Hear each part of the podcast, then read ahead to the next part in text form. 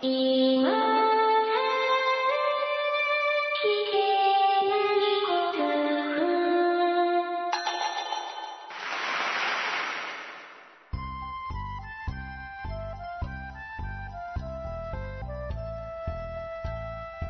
コアを忘れるための文化系ゴルフポッドキャスト、今更聞けないゴルフを始めます。まこっちゃんよろしくお願いします。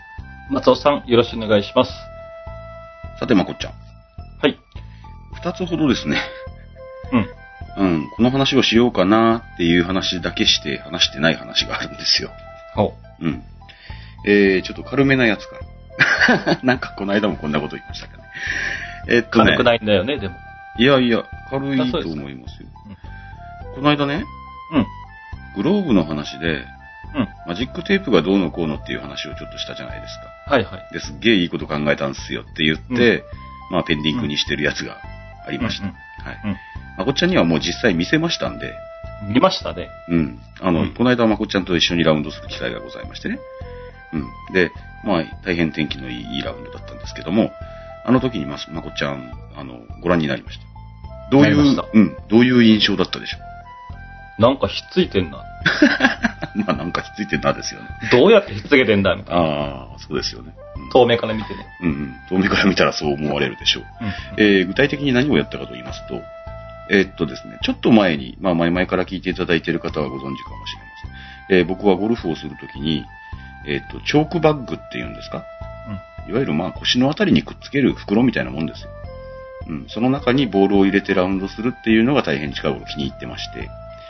で、そのチョークバッグの外側にですね、いわゆるマジックテープが貼り付けてある。うん。状態のものを作ったんですよ。うん、というかまあ、それまで持って行ってたチョークバッグとはちょっと別のチョークバッグを用意しまして、で、そのチョークバッグの、まあ、体の反対側になる部分に、えーマジックテープが一面にベターンと貼られているような状態。で、まあ、まあ、ふわふわの方、ふわふわの方じゃない方なのかな。あの、どっちがつくかなって一応試してみてください。で、あの、材料になるマジックテープは、あ、マジックテープってそうだ、ちょっと今日のメッセージにもどっかに書いてあったけど、マジックテープって商品名ですからね。うん。あの、面ファスナーっていうそうですけど、あ、そうですか。うん。あの、マジックテープに関して、もうマジックテープでいきますけど、うん。マジックテープは、あの、どっちがつくかなっていうのをちゃんとチェックして、うん。で、グローブのこの部分をつけたいっていうやつと整合性を取ってからくっつけましょうね。うん僕の場合は、あの、グローブのベロの方をくっつけようと思いまして、ベロがくっつく方を、えっ、と、何ですか？その、チョークバッグの外側にベターンと。あの、チョークバッグに関しても、新調しました。それ用に。うん。うん。で、まあ、平たい面があるチョークバッグに、まあ、シールみたいなもんで貼っ付けてるような。まあそれ100円ショップですよ。うん。うん。100円ショップで、まあ、その、あれは何側って言うんですか？その、メンファスナーって2種類あって、その2種類だからひくっつくじゃないですか。それの、うん、あの、くっつく方を、ベターンって貼ってると。うん。で、もし、チョークバッグによっては、なんか縫い付けるとかしないといけないやつもあるかもしれないですし、それはそれぞれだと思います。まあそうでなければ、それ用のものをポケットかなんかに引っ掛けておくと。うん。キーホルダーみたいなね。うん。うん。うん。キーホルダーみたいなのを表も裏もメンファスナーにしておいて、そこならグローブがぶら下げられるとか。うん。そういうのはとてもなんか快適にゴルフができました。それで2ラウンドしまして、何の不便もありませんので、はい。グローブ落としてませんし。うん。大変便利なので、ね、ラウンド中ってイライラしないのが一番じゃないですか。そうですね。だと思いますんでですね。なんかそういう、こういうなんか細かい工夫っていうの、うん。うん、悪くないのかなと、うん思ったりしましたね、というような出来事でございました。これはもう、あの、今更聞けないゴルフオリジナルチョークバッグは多分作りませんので、うん、皆さん工夫して作ってみてくださいと。そういう感じでございます。では、まあ、そういう細々したことをね、枕にしつつ、今週の今更聞けないゴルフのメッセージをご紹介していきましょう。さて、えー、はじめにですね、AYM さんからなかなかの長さのメッセージをいただいておりますよ。ありがとうございます。ありがとうございます。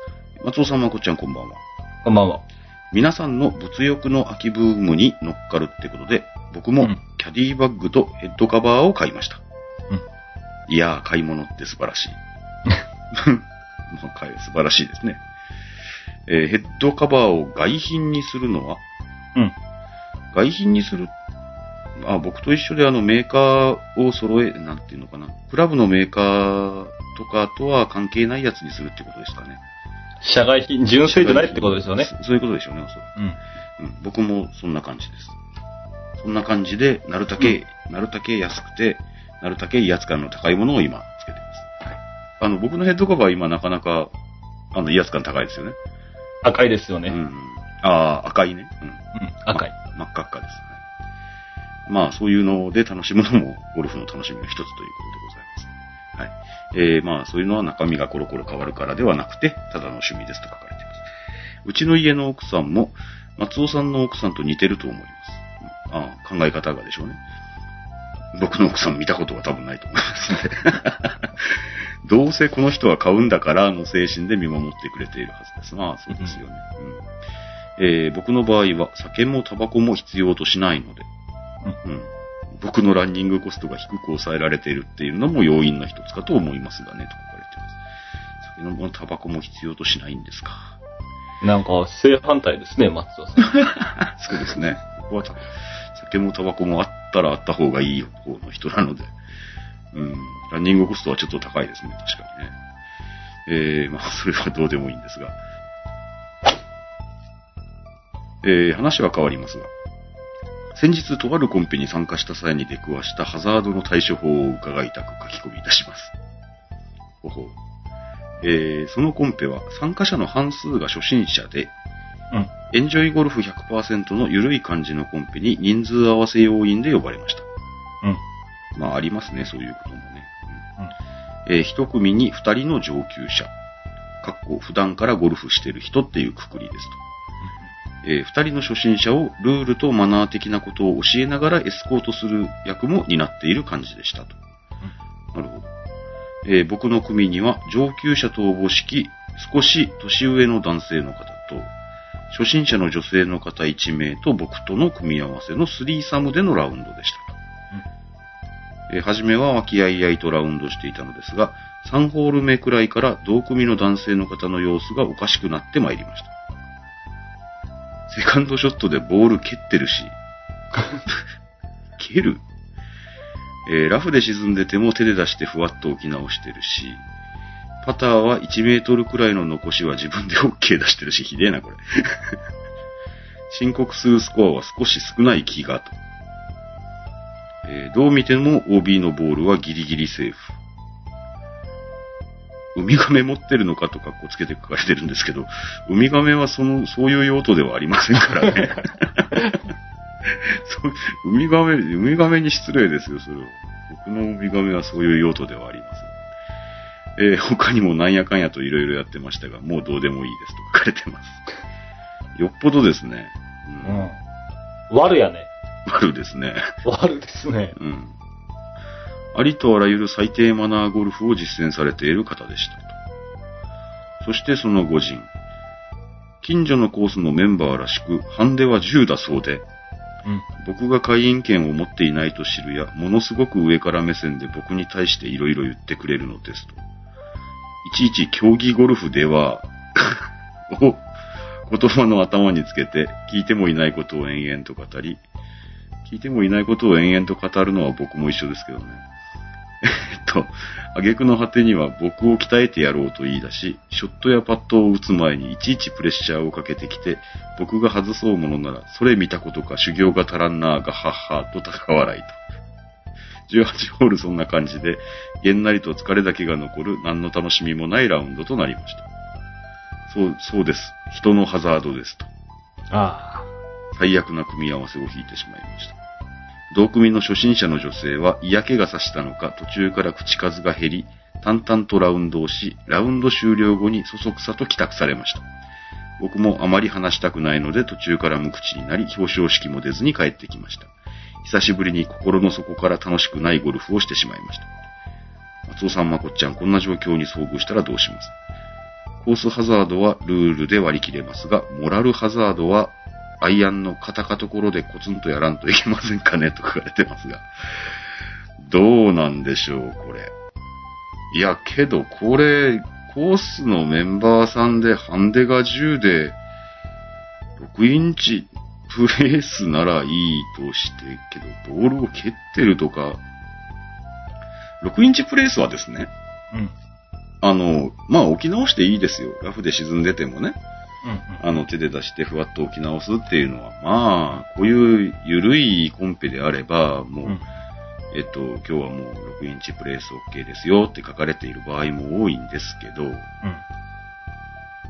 1メートルを自分で OK 出すのひどいですね。1メ下りの1メートルとか入りませんよ。う入れませんよ。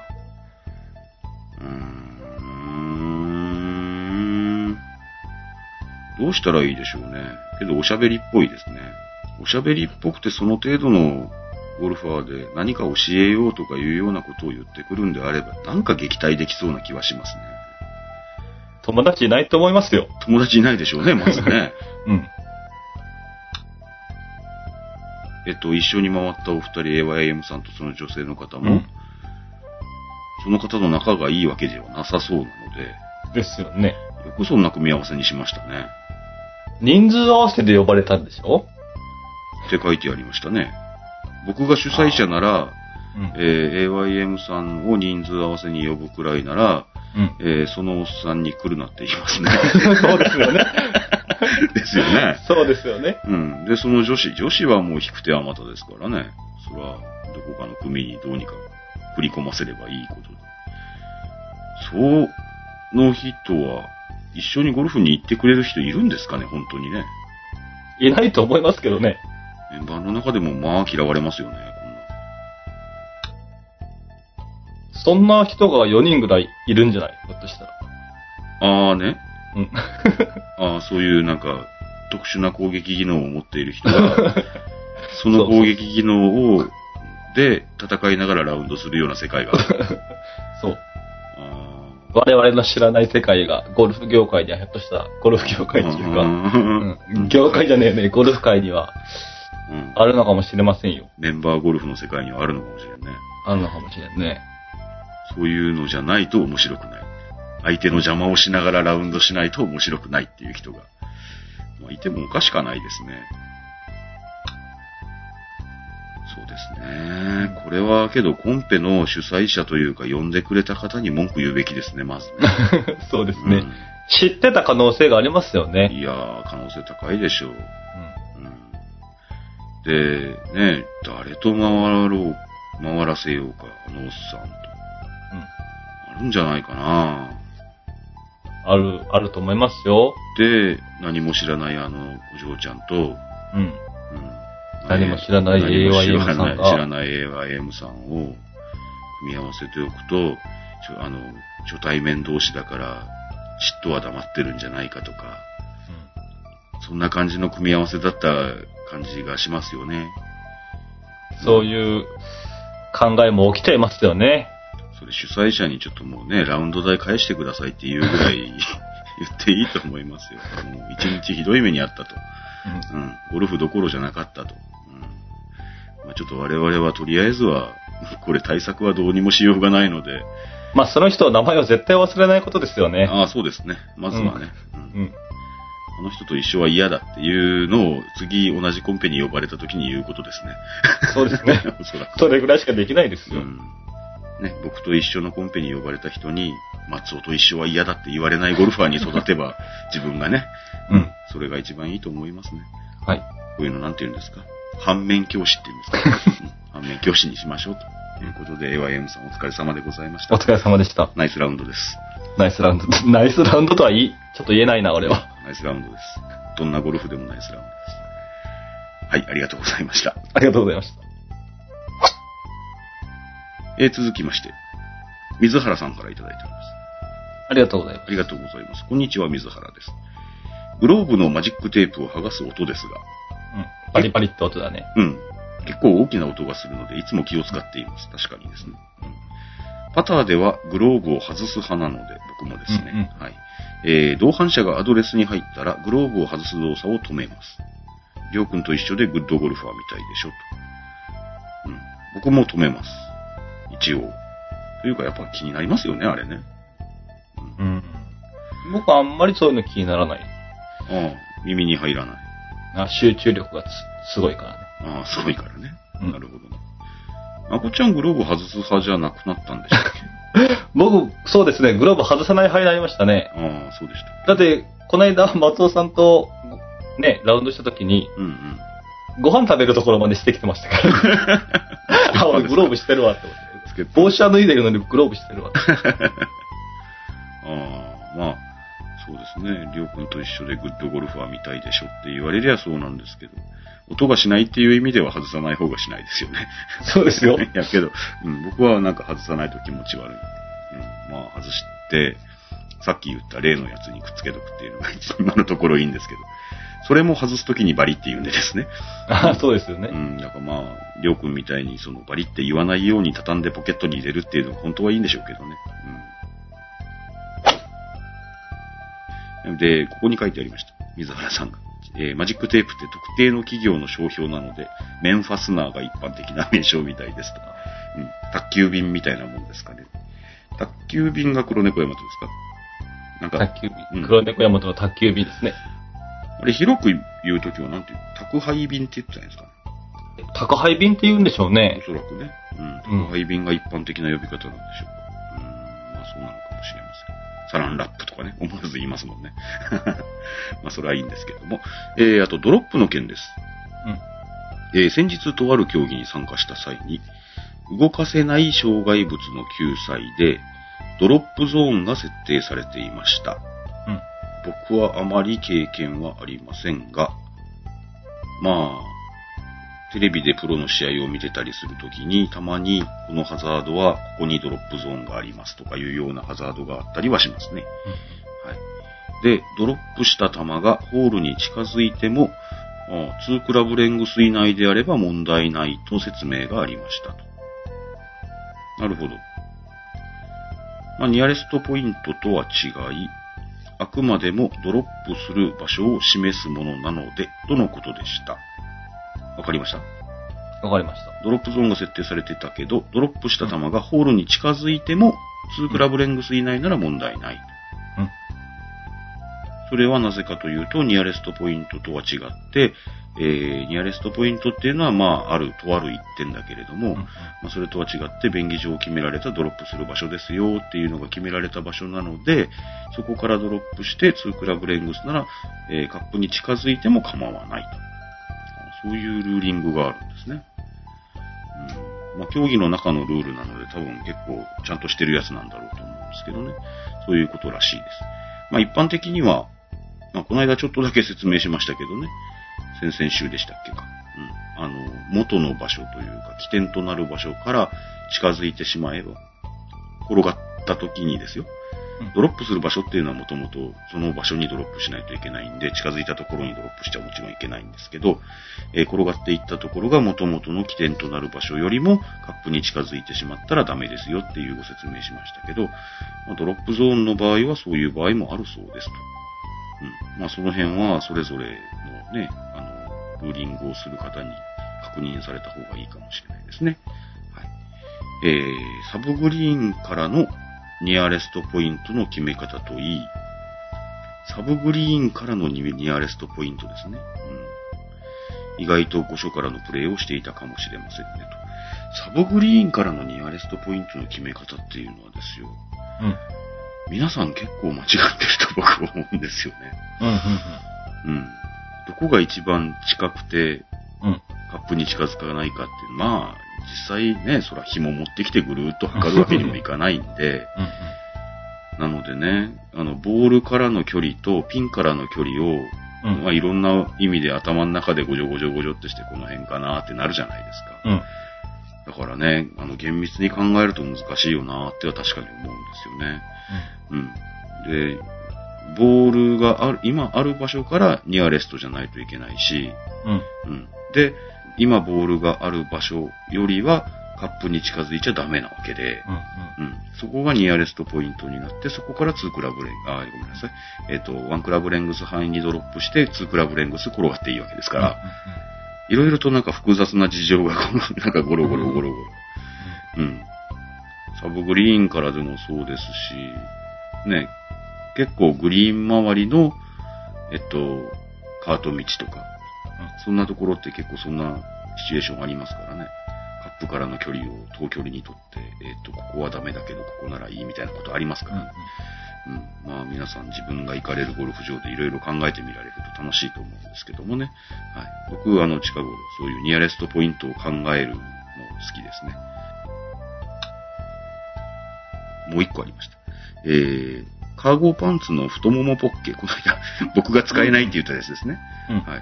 スコアカード入れるのに良くないですかと書かれてます。ああ。なるほど。僕入れます。あ、そうですか。スコアカードというか、ロッカーのうんうんうんうん。あれあれ。平べったい本みたいな。うんちっちゃい。うん。あれペタッとしてるから。うん。僕はあの、基本、えースコアつけるのは iPhone なのと、うん。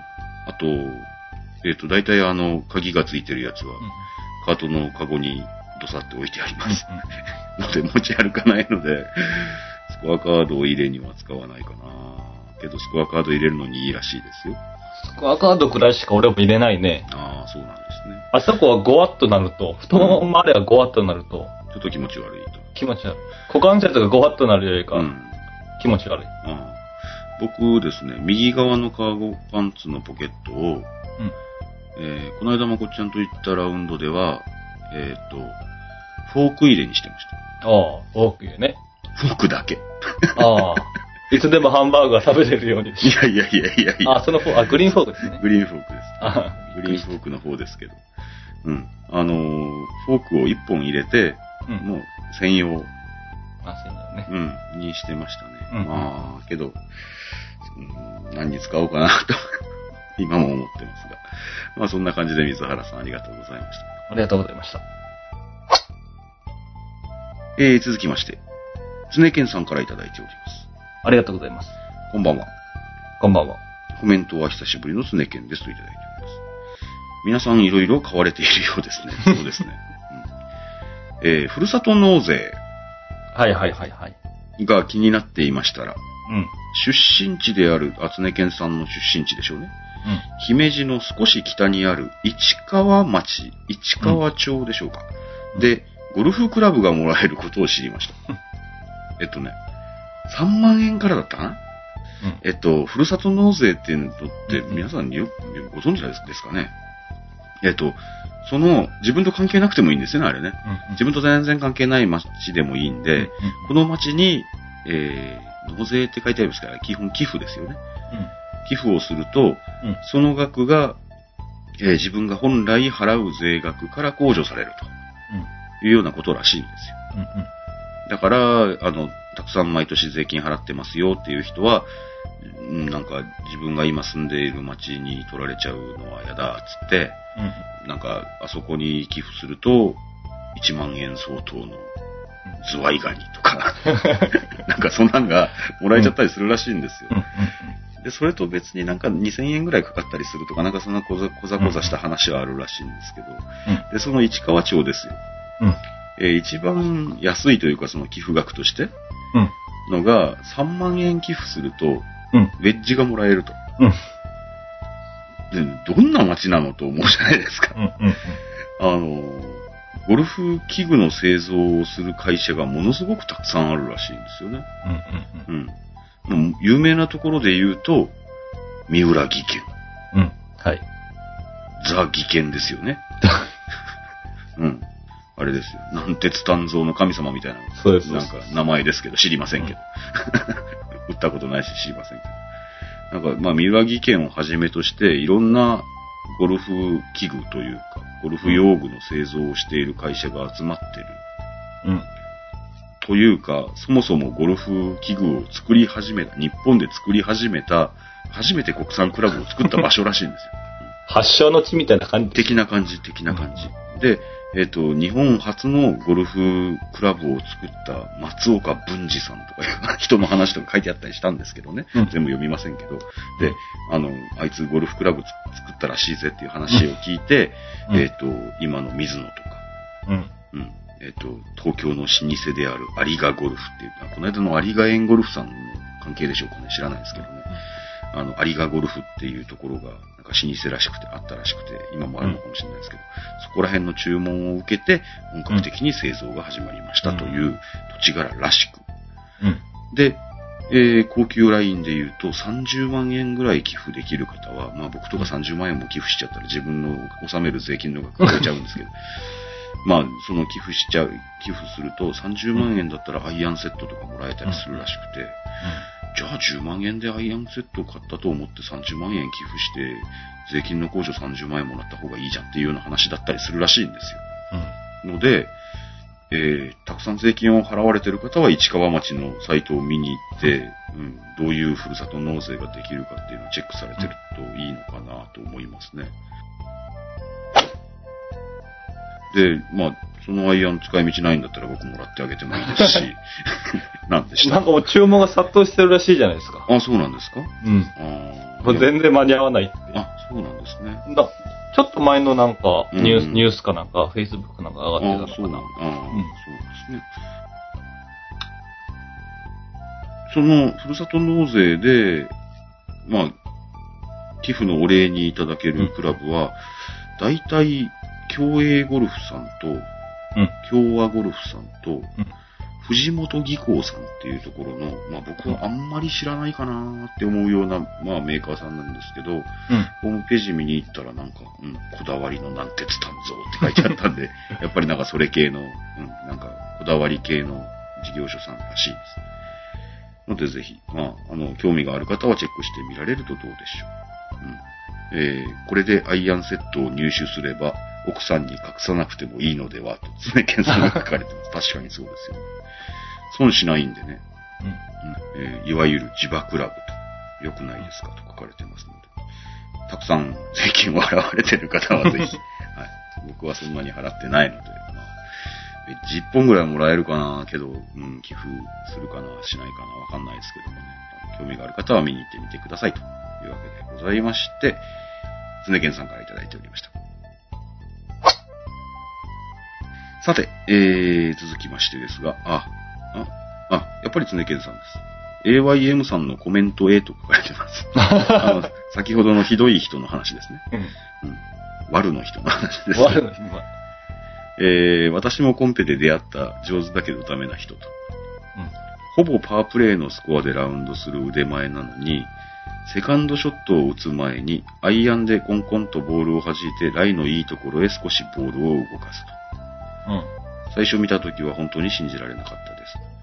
えー一つ後ろの組の人だったので、ショートホールで詰まった時に2回ほど見ただけでしたが、同組だったらちょっと耐えられなかったかもと。AYM さんと一緒にラウンドされた初心者の女性がゴルフをやめていなければいいのですが、うん。本当に気の毒ですと書かれています。うん、AYM さんと一緒にラウンドされた女性は本当に僕も心配です。が、あの、ちょんちょんと動かす人っていうのはね、まあ、いわゆるもう、本当6インチプレースの人ですよ。うん。ですけど、信じられないと思う人は思うと思います。けど、いますから。で、特に、先輩ゴルファーに多いと、僕の年では、うん、思わざるを得ないですね。うん。で、やっぱり昔のゴルフ文化の中に6インチプレースっていうのはすごく浸透してて、うん。それのやり方もね、ラフの上に慎重に置く人もいれば、うん。ちょっとだけ動かしとくかぐらいで、コンコンって動かすぐらいの人もいれば、みたいな感じだと思うんですよね。で、やっぱりね、そんな安くもないお金払ってさ、ゴルフ行ってさ、アンラッキーでススコア損するの嫌じゃないですか。うん。例えば、リボット後にボールがありますよ。うん。うん。リボット後から打つのもゴルフのうちですよ、もちろんね。うん。けど、6インチ動かそうよっていう気持ちになるのも、まあ、わからんではないかな。まあ僕はやりませんけど。うん。それと、まあ、以前ちょっと、どなたでしたっけ？あの、先輩ゴルファーのリスナーさんからいただいたメッセージに、あれはまあ、あの、いらぬダメージをゴルフ場に与えないためにというか、そういったために制定されたものですよと、制定というか、まあ、勝手ルールですけどね。勝手ルールなので、あの、本来のゴルフ規則からすると、まあもちろんとんでもないけど、けど、ゴルフ場を、みんなで使うゴルフ場をあの大切にするために定められたもんだよっていうようなメッセージもいただいたことがあって、それから結構僕は目線が優しくなりました。うんまあ、けど、うん、そんなに厳しく見なくてもいいのかな、とも思っています。まあ、その一環だと思います。そのアイアンでコンコンってするのは。うん。僕もうへえと思うと思いますけど、うん。まあ、そう思ってあげてください。ゴルフ場を大切にしているのだなと、あの人は、と、うんそう思いました。はい。えー、というわけで、つねけんさんから今日は二つ目でしたけど、AYM さんのコメントについていただきました。ありがとうございます。ありがとうございました。えー続きまして、ベルギー在住6年半、改め、もうすぐ7年さんからいただきました。ありがとうございます。もうすぐ7年なんですね。お久しぶりですね。久しぶりですかね。はい。えー、松尾さんもこっちゃんいつも楽しい配信ありがとうございます。月1登場を目指しながらも随分ご無沙汰してしまったベルギー在住7年ですと。あ、もう7年になっちゃったのかななったことにしときましょう。えー、今日は8月に日本出張に行った際に購入したエプソンの M トレイサーというスイング分析機器についてご報告したいと思います。誰かこういうのを送ってくれないかなと思ってました。フルミエル的なやつでしょ。フルミエル的なやつですね。うん。はい。えー、今更ゴルフではスイング理論などは扱わないということなので簡単にといただいておりますけれどもね。扱えないんだよね。扱えない、扱わないんです。扱えないんです。扱えない。え腕がついてこないだけなんですけどね。えーっと、簡単にということですけど、シャフトのグリップの下の部分に、うん。フルミエル的なところですかね。似た感じですね。うん、グリップとシャフトの銀色のところの、ああの、合わせ目のあたりというか、その辺でしょうかね。今なんか、あの、グリップのあの、ケツの穴に、ケツの穴って。グリグリップのあの、な、なんていうんですか、グリップエンドの穴に刺すやつありますね。どこかしらから出てるやつ。それもどなたか買ったっていう人がいたら報告していただきたいですけど。えー、M トレイサー、エプソンの M トレイサーに関しては、えっと、シャフトのグリップと、シャフトの銀色の部分の合間のあたりにセンサーを取り付けてスイングするだけと。うん。うん、という非常に簡単な構造でありながら、スイングプレーン180度、うん。フェースの入り方、インアウト、ダウンアッパー、うん。さらにはコックのリリースやフェースの回転角、リズムまで測定できます。うん。そして、あなたのスイングレベルはなんとか台と、なんとか台と、あ、判定してくれますと。いい後に答えが書いてありました。年間50ラウンドもしているので、スコアは少しそこそこ良くて、うん。良い時は70台、悪くても85くらいまでで収まります。うん。なのにこの機械、私のことを90代と判定しやがったと。かっこ怒りと。なるほどね。なるほど。ああそのレベルであれば90代って言われたらちょっとね、イラッとするかもしれないですね。もしかしたら、なんか買わなきゃよかったって思うよね。どうなんでしょう。ここをもうちょっと直せって言ってくれるんでしょうから、まあ、うんもちろん役に立たないはずはないんですけどね。まあそこ直して、ね、うん。調子が崩れる可能性もあるんでしょそれはもちろんそうですよ。なんでわざわざそんな買わなきゃよかったなっていうようなことをそいつはするんですかね？それもゴルフだからですよ。そうですか。うん。そうですね。それで安定してりゃそれでいいですもんね。そうですよ。それだったら、ひょっとしたら、ね、うんあなたは、60代もいけるかもしれませんよ、みたいなね。褒めてもらう、褒めてもらうとさ、ああ、これ買ってよかったなと思って。けど、それだったら、なんかとんでもない、例えば僕に60代いけるかもしれないっていう答えが出る可能性はあるじゃないですか。テンション上がるでしょ？60代まで言われちゃうともう下がりますね。わけねえじゃんってなります。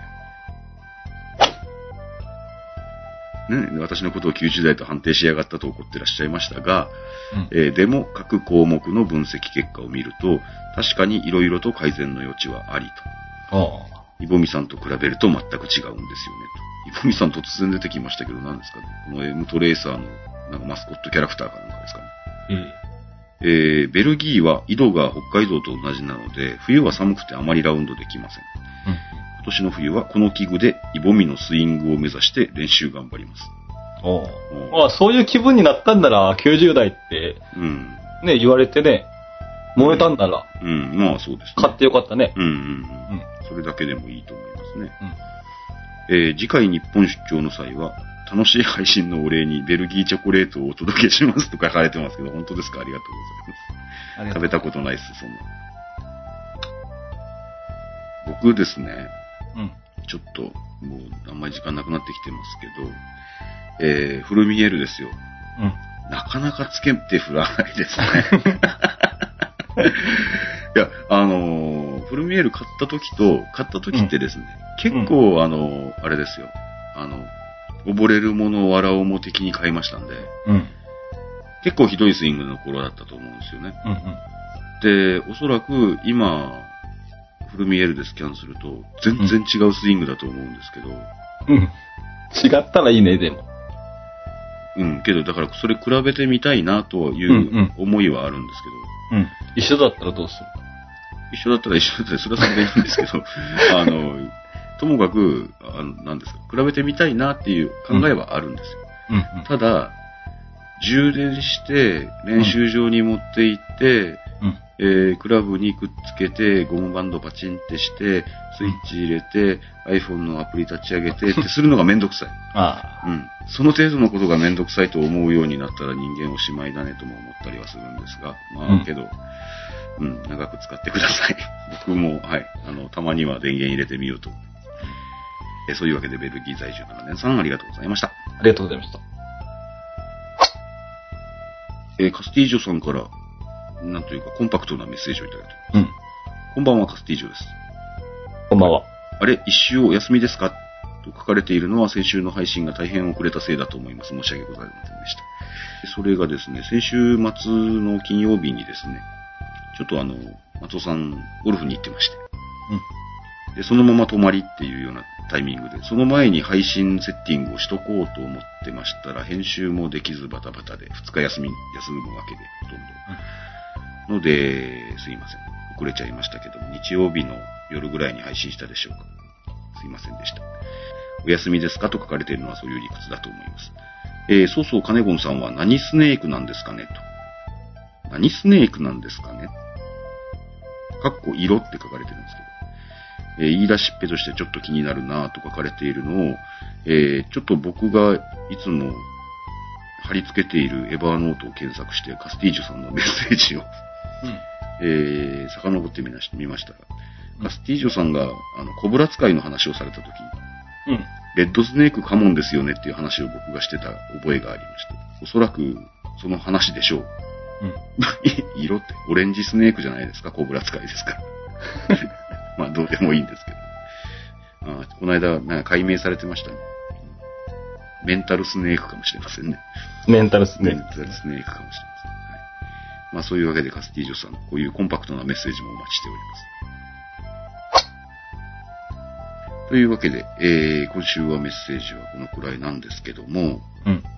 ちょっと、あの、その金曜日のですね、先週の配信遅れにつながったラウンドなんですけど、うん。すげえいいゴルフ場に連れてってもらったんですよ。はいはい。まあ、僕と誠が住んでいる県で、唯一、例年と言ったらいいんでしょうかね。あの、うん男子ツアーがやってくるコースなんですけども、うん。まあ、いいコースっていうのはすごいもんでですね。うん。結構ですね、僕はあの、いつものように右へ左へと打ってたんですうん。よ。まあ、スコアも大変なことになってるんですよ。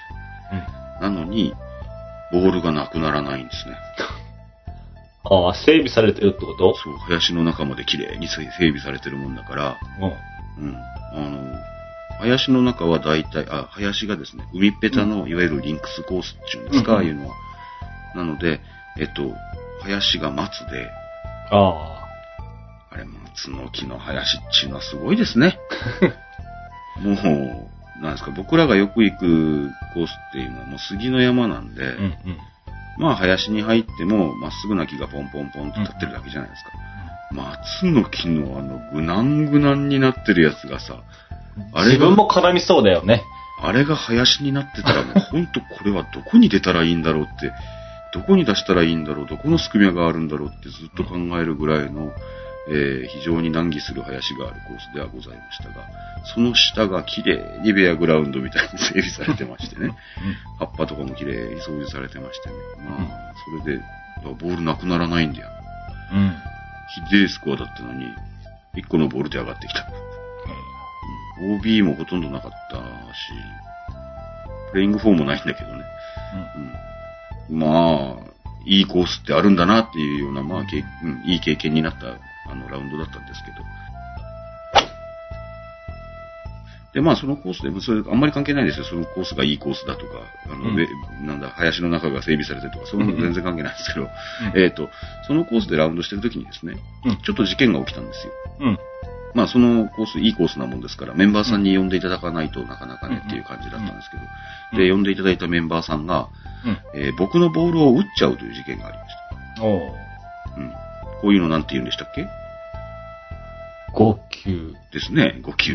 はい。えー誤った球と書いて5球でございます。で、その方も、まあメンバーさんなんでもちろんよくゴルフはされてる方ですし、うん僕よりはるかに上手なんですけど、うん。あそこ君5球って何打罰だっけっていう話をされたんです。うん。まあ向こうはもう何ですかもうスコアむちゃくちゃいいんで、うん。今余裕っちゃ余裕なんですよ。うん。まあそれ、それがダボになろうが鳥になろうが、あ、これ5球しちゃったもんねで済むわけですよ。うん。うん。それはまあいいとして、うんで、まあ、えーああ、二打罰っすねって答えたのはいいんですけど、うん。どう数えるのかってなんか、あれってなったんですよ。うん。うん。うーむと。あの、5球に対して振ったストロークってどうなるんだっけとか、うん。そんなやつ。で、ちょっと僕が迷ったんで、再確認うん。をしようかなと思います。うん。はい。5球についてですけど、えー規則15の3っていうところにございます。うん。はい。えー、ゴルフルールっていうのは大体、おそもそもマッチプレイのために書かれているようなところがあって、マッチプレイの方を先に書いてあるんですけど、えー、マッチプレイで5球をした場合、どうなると思います？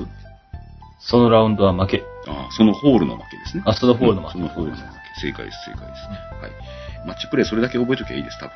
うん。で、ストロークプレイの場合、まあ皆さんほとんどストロークプレイだろうと思います。うん。えー、競技者は2打の罰を受ける。それは確かにそうなんです。うん。で、5球に対して1回のストロークでも複数回のストロークでも2打の罰でおしまいです。うん。はい。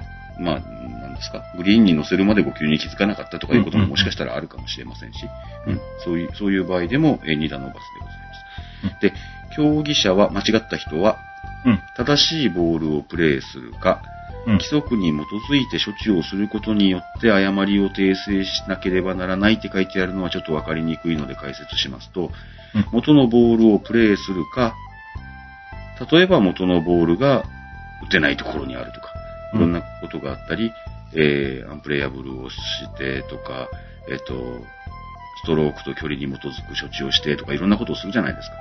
そういうこともしてもいいから、とにかく誤あの、そのボールに戻って、正しい球を、をプレイするか、正しい球に対して何、何らかの処置を取って、えープレイしてちょうだいよ、ということだと思います。はい。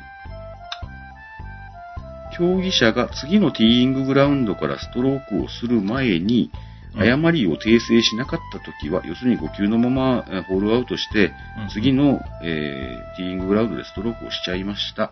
うん。っていう場場合、えー競技失格となりますよというようなのを覚えておけばいいと思います。なので、えっ、と、基本的には5球を訂正しなかったら失格です。で、えー競技者によって5球としてプレイされたストロークの数は、競技者のスコアには入れません。というのが書いてあります。ので、えー僕のボールを間違って打っちゃった上手な人は、えー僕のボールを打った分っていうスイングは、え数えなくていいです。うん。これも2回3回打っても数えなくていいです。で、えっ、と、5球が他の競技者の球であった場合、えーその球の持ち主は5球のプレーが最初に起きた箇所に、もう要するにあの僕が、うん打たれちゃった僕はうん。どうしたらいいかということなんです、うんだと思うんですよ。